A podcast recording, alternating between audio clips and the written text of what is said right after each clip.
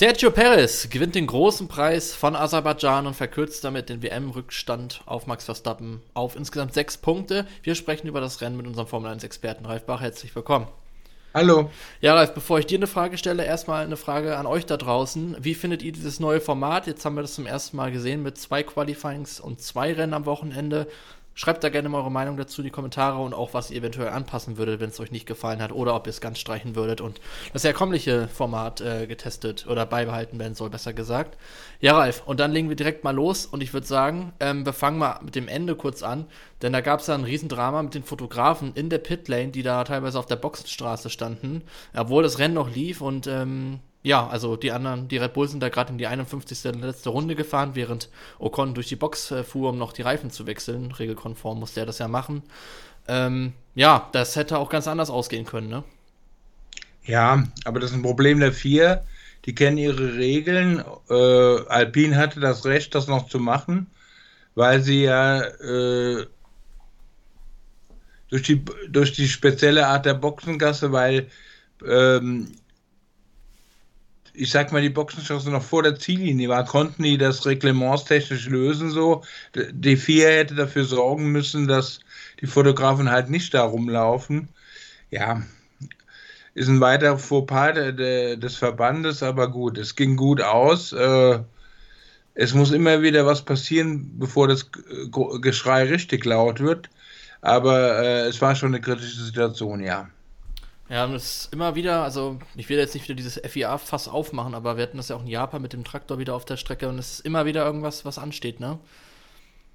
Ja, Formel 1 ist halt sehr komplex. Äh, es gibt viele Dinge zu beachten. Ähm, ja, aber das war jetzt ein Sicherheitsaspekt, den hätten sie einfach äh, auf dem Schirm haben müssen, haben sie aber nicht. Aber es passt zur ganzen Formel 1 im Moment die ganz auf Show gehen, ganz auf Entertainment, ein bisschen den Sport im Hintergrund lassen und, und da muss man wirklich ein bisschen die Balance finden. Im Moment ist es so, es gibt wirklich Kritiker, die sagen, die Formel 1 wird von Inselaffen für Trump-Affen gemacht. Ich will das jetzt mal nicht kommentieren, aber ich verstehe so ein bisschen, was sie meinen.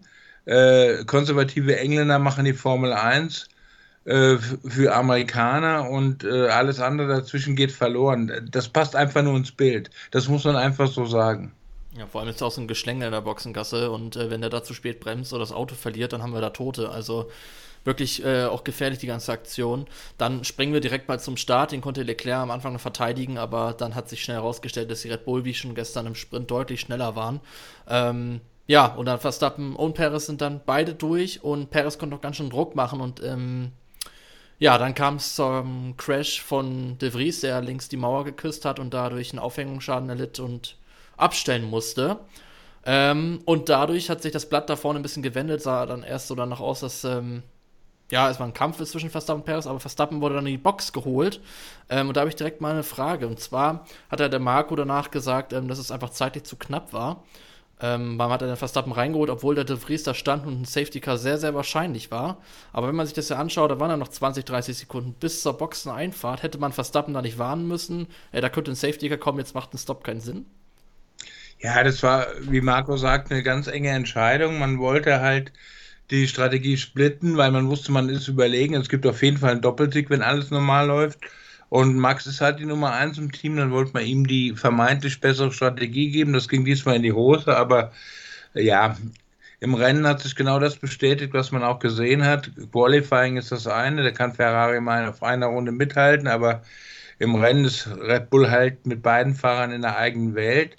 Und äh, ich sag mal so, heute hat Verstappen äh, verloren auf einer Strecke, die als Lieblingsstrecke von Perez und eine der stärksten von Perez gilt. Perez hat für mich im Laufe der Saison drei Jokers zu ziehen, wo er vielleicht vermeintlich besser ist auf dem Papier. Das sind die drei Stadtkurse jetzt Baku, Monaco und vielleicht Singapur. Ansonsten hat er da nicht viel Chancen gegen Verstappen. So muss man das sehen. Deshalb für Red Bull, glaube ich, ist alles gut ausgegangen. Die heutige Folge wird gesponsert von CyberGhost VPN. CyberGhost ist ein führender Anbieter in der Datenschutz- und Sicherheitsbranche mit über 38 Millionen Nutzern weltweit, die auf Trustpilot mit ausgezeichnet bewertet wurden. CyberGhost VPN verbirgt deine IP-Adresse und verschlüsselt deine Internetverbindung, damit du sicher online bist. Mit einem einzigen Klick kannst du ganz einfach deinen virtuellen Standort ändern, damit du die Formel 1 Rennen ab März problemlos auf ORF oder SRF verfolgen kannst. Denn CyberGhost VPN ist die perfekte, kostengünstige Alternative zu teuren Streamingdiensten und Abonnements. Alle unsere Zuschauer und Hörer erhalten einen achtfachen Rabatt auf das 2-Jahres-Abonnement und weitere 4 Monate gratis. Das heißt, du zahlst nur 2 Euro und 3 Cent pro Monat. Besuche dafür cyberghostvpn.com slash Formel 1 Insider. All das ist risikofrei, da du auch eine 45-Tage-Geld-Zurück-Garantie und 24-7 Zugang zum deutschsprachigen Kundensupport erhältst. Also schnall dich an und mach dich bereit für eine adrenalingeladene Fahrt. Mehr Infos dazu findest du in der Beschreibung. Ja, die haben jetzt schon in der Konstrukteurs-WM fast 100 Punkte Vorsprung. Also, das sind zwei Doppelsiege, die sie da jetzt schon rausgefahren haben. Ähm, ja, und Perez hat in der Fahrer-WM zumindest mal auf sechs Punkte verkürzt, aber du hast ja gerade schon betont, das wird trotzdem eine klare Verstappen-Nummer dieses Jahr. Ne? Das hast du ja auch schon jetzt in allen Videos ja, eigentlich mal wieder betont man, die verstärkten Gegner werden jetzt schreien und, und so weiter, aber ich bin der Meinung nochmal, es gibt drei Strecken, wo Perez vielleicht äh, mitteilen kann, ein bisschen besser ist sogar. Die habe ich gerade genannt. Baku war eine davon. Auch traditionell hat man, äh, war Perez da immer sehr stark. Und Max fährt halt so ein bisschen mit gebranntem Schaum, hat die WM im, Hinter, äh, im Hinterkopf. Und seien wir ehrlich, der, der nach der Safety-Phase, nach dem Boxenstopp vorne war, der hätte auch gewonnen. Das hätte auch Max sein können. Also, äh, ja, für Red Bull lief alles gut, für Max jetzt nicht ganz so gut, aber wie gesagt, er muss sich da nicht viele Gedanken machen. Ich glaube schon, dass er im Laufe der Saison klar vorne ist. Der harte Reifen war auf jeden Fall heute sehr stabil. Also wenn beide dann in der Safety-Car-Phase reingegangen wären, hätte ich mir auch vorstellen können, dass Verstappen gewonnen hätte, weil eben da äh, diese Reifenproblematik da nicht aufgekommen wäre. Ne? Also generell bei allen Teams ja, der harte Reifen war eine Konstante. Ne? Ja, die Formel 1 ist gerade so in, in, einem Wandel. Ich habe da auch viele Gedanken gemacht. Es gibt ja die Frage, wie, wie, wie ist das neue Format? Im Prinzip ganz gut, aber äh, mir machen die Vermarkter ein bisschen viel für Amerika. Ich habe es eben schon mal gesagt. Äh, Hauptsache Show, Show, Show. Der Sport soll zwar nicht leiden, aber er leidet ein bisschen. Ähm, also, es gibt zu viele Parameter, finde ich, für die Fans, die sie im Moment beachten müssen. Eine der der Parameter, die so wirklich leistungsentscheidend sind, sind die Reifen. Wir haben fünf verschiedene Mischungen bei Trockenreifen, dann die Intermediates und, und die Regenreifen. Ich habe mir da wirklich Gedanken gemacht, da kann man jetzt auch anderer Meinung sein. Ich denke, wenn irgendein Reifenhersteller, das kann Pirelli sein, das kann irgendein einen Reifen hinkriegt, der, der einfach sogar zulassen würde, dass man überhaupt keinen Boxenstoff mehr macht. Also nur eine Reifenmischung, dann wäre man mal äh, das Parameter Reifen los. Das heißt, dann wäre ein Faktor weg, den man einfach beachten muss. Das, das würde gehen. Also bitte einen Einheitsreifen, den alle immer fahren mit einer Mischung und dann zählt es nur noch auf Fahrer, Ingenieure und, und Fahrzeug am Ende. Das sollte man sich erstmal überlegen. Also du meinst, dass man einen Reifen hat, äh, der, also dass man gar nicht mehr in die Box müsste, oder was? Theoretisch, man könnte, aber man muss nicht. Aber das würde das gegen heißt, diesen Show-Aspekt sprechen, oder? Ja, das ist doch egal. Das würde nicht gegen Show-Aspekt sprechen, weil jeder ja mit dem einen Reifen, der theoretisch halten kann, leben kann. Dann geht es halt ums Auto, wie stimme ich das ab? Das geht um den Fahrer und so weiter. Aber äh, ich sag mal, diese Überlegung, welche Reifenmischung fährt man, das ist mir jetzt langsam zu viel geworden. Die Formel 1 wird zu viel zur Show, zu viel zur Wissenschaft. Man sollte das ein bisschen reduzieren alles. Man könnte ja auch ähm, einfach den Pflichtboxen-Stop abschaffen, ne? dann hätte man das an den Hügenbeck zum Beispiel mal durchfahren Nee, man, man könnte einfach einen Reifen machen, äh, wo man den Boxenstoff vielleicht gar nicht braucht. Man könnte ihn aber machen, um dann Vorteil zu haben mit neuen Reifen. Aber einen Reifen zu haben, der theoretisch durchhalten könnte, den man auch im Qualifying fahren muss, der einfach für alle Bedingungen im Trocknen äh, fähig ist, äh, irgendwie die Performance zu geben und, und, und dann liegt es am Fahrer und Team, damit umzugehen. Das wäre die Lösung, weil dann hätte man wirklich nochmal diese Überlegungen, welche Mischung fahre ich, welche Runde komme ich rein und so weiter. Das ist mir zu viel Mathematik im Moment, zu viel Show, zu viel Mathematik, zu wenig Fahrer, WM. Das sollte man jetzt einfach mal sich überlegen. Ja, es äh, gab auch ähm, heute bei Sky die Überlegung, ob man das DRS schon direkt zum Rennstart äh, erlaubt, praktisch in Runde 1, nicht erst ab Runde 3. Was hältst du davon eigentlich? Das ist mir völlig wurscht. Äh, DRS, ja oder nein. Das, das sind so, klein, so Kleinigkeiten, die einfach, ich sag mal, das sind Fußnoten in der ganzen Bewertung der Formel 1. Da könnte man drüber nachdenken oder nicht. Aber wie gesagt, es geht hier um den Wald und nicht um die einzelnen Bäume, die, die langsam schon ein bisschen verfault sind, finde ich. Ja, gesprochen hat äh, Ralf Schumacher auch unter anderem davon, ähm, über das, also weil es gerade eh über das ganze Formel 1-Konzept sprechen, spreche ich das nochmal an. Ähm, und zwar, ob das neue Format ein Nachteil eher für die schwachen Teams ist, da die sich ja von den Ressourcen her schlechter vorbereiten können auf ein Rennwochenende. Aber könnte man nicht das auch ganz anders sehen, sondern ähm, also am Ende ist es ja auf der Strecke, kommt das ja manchmal ganz anders, als es äh, erwartet ist und dass die großen Teams dann eher im Nachteil sind oder dass da mal Überraschungseffekte kommen, weil die Teams sich nicht so gut dann mit den Trainings abstimmen können, die Top-Teams. Ich finde, man sollte sich überhaupt nicht überlegen, äh, ob welches Reglement man macht, um den kleinen oder den großen Teams Vor- oder Nachteile zu schaffen.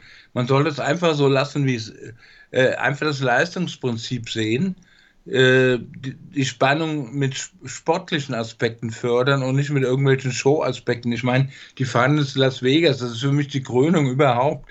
Wenn Nordkorea mit Scheck swingt, dann fahren sie auch dahin. Also das ist das Unglaubwürdige an der ganzen Szene. Man sollte so ein bisschen zurückgehen, äh, die Formel 1 wirklich bei allem drum und dran, Geld und was dazugehört, äh, versuchen, das Sportliche, wer sportlich am besten ist, der soll gewinnen und das sollte man ganz vorne hinstellen und nicht so künstliche Spannung versuchen zu erzeugen. Das geht eh nie gut. Und äh, gute Teams werden immer im Vorteil sein, schlechte Teams werden immer im Nachteil sein. Es gibt so eine gewisse Leistungsgesellschaft in der Formel 1, die sollte man auch lassen. Und ich meine, es hindert ja keinen dran, dass äh, Teams, die weniger Geld haben, versuchen so effizient wie möglich zu sein und trotzdem Vorteil zu haben. Wir haben auch äh, im Fußball das Beispiel, dass es Teams wie Union Berlin und Freiburg gibt, die mit weniger Mitteln Großes erreichen können. Warum soll das in der Formel 1 nicht gehen? Also künstlich da an irgendwelchen Leistungsprinzipien rumschrauben, nee, halte ich für nicht gut. Ja, ähm, dann gucken wir mal, wie das da insgesamt mit dem Format weitergeht. Freuen wir uns drauf, was da entschieden wird oder vielleicht auch nicht, je nachdem. Ähm, sprechen wir mal ein bisschen über die Verfolger. Also Leclerc, äh, Dritter mit großem Abstand zur Spitze. Also Red Bull wird es dann wahrscheinlich über die Saison machen. Wenig überraschend. Aber Aston Martin konnte am Ende dann nochmal richtig rankommen. Also Alonso hat allein in der letzten Runde über eine Sekunde auf Leclerc aufgeholt. Ein, zwei Runden mehr und äh, der hätte Leclerc gehabt, ne? Ja, ich denke, Aston Martin hat aus der schlechtesten Position der Saison das Beste gemacht. Was ich damit meine ist, ich glaube, Baku war von der Streckencharakteristik her das Schlechteste für das Aston Martin Auto, wie es im Moment dasteht. Die sind im Highspeed nicht gut. Es gibt diese längste Gerade in der Formel 1 in Baku. Dafür haben sie das Beste draus gemacht, muss man echt sagen. Und wie gesagt, jetzt kommt in Imola ein großes Update-Paket äh, von Aston Martin. Die werden dranbleiben. Die werden für mich mit Mercedes und Ferrari um den Nummer zwei hinter Red Bull streiten. Das macht die Spannung aus. Und Alonso muss man nicht sagen. Der fährt jede Runde analytisch und weiß genau, was er macht. Also er ist für mich einer der besten überhaupt da und den muss man immer auf der Rechnung haben. Und das ist für mich so ein bisschen das Highlight der Formel 1, dass ein Team wie Aston Martin, zwar mit viel Geld und guten Ingenieuren, den man gekauft hat, aber auch ein Fernando Alonso, so ein bisschen das Haar in der Suppe für die Großen ist und das finde ich gut. Ja, das Überholmanöver gegen Carlos Sainz war ja heute auch wieder wirklich legendär. Auch nicht äh, zu radikal da innen reingestochen, hat den Überschuss genommen, innen vorbei am äh, Landsmann. Starkes Manöver auch, ne? Ja, es ist halt Alonso. Ich meine, jeder macht Fehler, aber er macht ziemlich wenig, muss ich sagen. Das stimmt, auf jeden Fall. Die Reifen auch wieder gut gemanagt. Ähm, das wollte ich dich auch noch fragen. War das heute Aston Martin Autofaktor, dass der am Ende dann aufgrund der doch besseren Reifen wieder rankommen konnte an Leclerc? Oder war das vielleicht ähm, nicht Aston Martin Ferrari-Faktor, sondern vielleicht ein fahrerischer Vorteil von Alonso gegenüber Leclerc? Ich denke beides. Alonso wusste genau, wo die Stärken des Autos liegen. Am Anfang auf dem Kurs, den man nicht mitteilen kann, lieber die Reifen schonen und am Ende nochmal gucken, was möglich ist. Das hat er alles gemacht. Aber Leclerc war heute sehr clever. Ferrari war gut genug, um Aston Martin halt auf Renndistanz in Schach zu halten. Nochmal, er hat es, äh, ich denke, das Maximum aus den Möglichkeiten gemacht. Und äh, kann gut sein, dass das das schwächste Rennen für, von Aston Martin länger, langer Zeit war und die jetzt wieder auf Normalform kommen. Und Normalform heißt bei denen Podiumsanwärter. Ja, also das wird auf jeden Fall spannend, was da hinter Red Bull passiert. Äh, war aber auch generell eine gute Stimmung bei Aston Martin. Ne? Also Alonso hat dann auch dem Stroll ein paar Tipps gegeben. Der Stroll hatte ähm, davor gesagt, ah, Alonso attackiere ich nicht, wir sind ja hier ähm, auf gleicher Strategie unterwegs, so nach dem Motto. Also die, das ist auch alles sehr harmonisch, ne? Ja, wobei hätte Alonso ihm auch die Tipps gegeben, wenn er nicht der Sohn des Besitzers wäre, das lasse ich jetzt mal dahingestellt. Aber ja, es sieht so aus. Ja, und äh, natürlich war er dann so daran interessiert, dass er vielleicht, äh, dass der Stroll den Science überholt, dass es da dann, ähm, wie hat es Ralf schon mal so schön gesagt, im Rennen ein Schutzschild ist zwischen den beiden oder Sascha Roos, bin mir da gerade gar nicht mehr sicher. Ja, es, es, zeigt nur, wie, wie sehr Alonso bei der ganzen Hektik äh, des am Limits fahren trotzdem noch das ganze Rennen äh, überspannt und überblickt und, und noch zusätzlich zu seinen eigenen Sachen Tipps geben kann, wie man vielleicht den Teamkollegen noch mal stärker machen kann. Also es zeigt, welche Übersicht er hat und welche Kapazitäten der noch hat, während des Rennens über andere Dinge nachzudenken. Ja, da haben wir, glaube ich, über Verstappen auch schon mal gesprochen, dass der auch da diese, diese Fähigkeit hat. Ne? Ähm, ja, apropos nochmal kurz Verstappen, noch ganz kurz Red Bull-Tür aufmachen. Ähm, du hast ja eben gesagt, die konnten das nach Hause cruisen. Also der Helmut Marko war ja nach dem Rennen ähm, dann nicht so begeistert, dass da die Felgen ein bisschen mitgenommen waren und die haben sich ja nichts geschenkt. Ne? Also da gab es ja reihenweise Wiederholungen, wie die nahe an die Mauer oder an die Mauer rangefahren sind. Da hätte ja auch mal schnell ein Reifenschaden passieren können, ne? Ja gut, Red Bull hat ein Luxusproblem. Sie müssen ja auch abliefern, was ein bisschen die Spannung betrifft. Also äh, tun eine frühe Stallorder jetzt in der Saison, das hätte keiner verstanden, das wäre image-schädigend gewesen. Die waren so ein bisschen der Bredouille, lasse ich jetzt Verstappen angreifen oder nicht. Und die haben halt gehofft, dass die Fahrer zwar zwar am Limit äh, fahren, aber trotzdem keine Fehler machen. Das ging auch gut so. Äh, und, und nochmal, ich glaube, die wissen genau, dass Verstappen im Laufe der Saison einfach der Stärkere ist und den WM-Titel nach Hause fahren wird. Also warum soll man jetzt da künstlich eingreifen? Äh, bei einer Sache, die für die sowieso selbstverständlich ist. Das war schon alles okay. Ein bisschen Risiko ist immer, aber die haben halt den Fahrern vertraut, dass sie zwar am Limit fahren, aber das gut geht und es ging ja auch gut. Auf jeden Fall. Ähm, auf jeden Fall Motorsport auch auf äh, höchstem Niveau, den wir da gesehen haben. Beide absolut am Limit, haben sich nichts geschenkt. Schönes Racing. Ja, ähm, schönes Racing ähm, hatte Mercedes eher nicht. Die hatten vor allem mit dem Überholen ihre Probleme. Da war ich sehr überrascht. Äh, also zum Beispiel das Manöver, du wirst dich vielleicht daran erinnern, als Hamilton Stroll überholt hat, der da einen Quersteher hatte, beziehungsweise dann so einen Schlenker fahren musste. Und da war Hamilton direkt dran. Und obwohl er dann so einen Windschatteneffekt hatte und DRS, ist er auch nur gerade so am Stroll vorbei. Also die hatten echt wenig Topspeed. Ne? Und dann hat er sich auch in der Science die Zähne ausgebissen, der Hamilton. Da hat äh, in Sachen Überholen gar nichts geklappt. Ja gut, Mercedes mit sehr viel Abtrieb gefahren Sie wussten, das Auto, was im Moment da ist, dass ja geändert wird, das können sie nur optimal nutzen, wenn sie halt alle Flügel draufpacken, die möglich sind bei so einer Strecke, was zulasten des Topspiels geht. Das hat man ganz eindeutig gesehen. Äh, sie haben halt auf Kurvengeschwindigkeit gesetzt und auf Abtrieb, äh, um die Reifen zu schonen. Das, das ging gut aus, dass du der auf der Gerade dann verhungerst. Das ist halt der Kompromiss, den du da eingehen musst. Ich finde, Mercedes hat auch mehr oder weniger das gemacht, zu was sie im Moment fähig sind. Aber ich meine, weder Hamilton noch Russell sind zufrieden mit dem, was sie gerade leisten können, weil für, für sie sind beide Siegfahrer im Selbstverständnis und da muss jetzt Mercedes halt Miami nochmal überstehen und dann in Imola versuchen, mit einem neuen Paket voll zu attackieren. Das große Paket dieses neue Auto, das man so, ich sag mal, die B-Version soll eigentlich in, Mai, in Imola kommen. Was auch normal ist, weil auch Alonso hat gesagt, die Saison beginnt neu, wenn, äh, wenn die Formel 1 nach Europa kommt. Das ist Imola. Euro, Imola, Barcelona werden die beiden Rennen sein, wo alle mit neuen, ich sag mal, drastischen Paketen Updates kommen.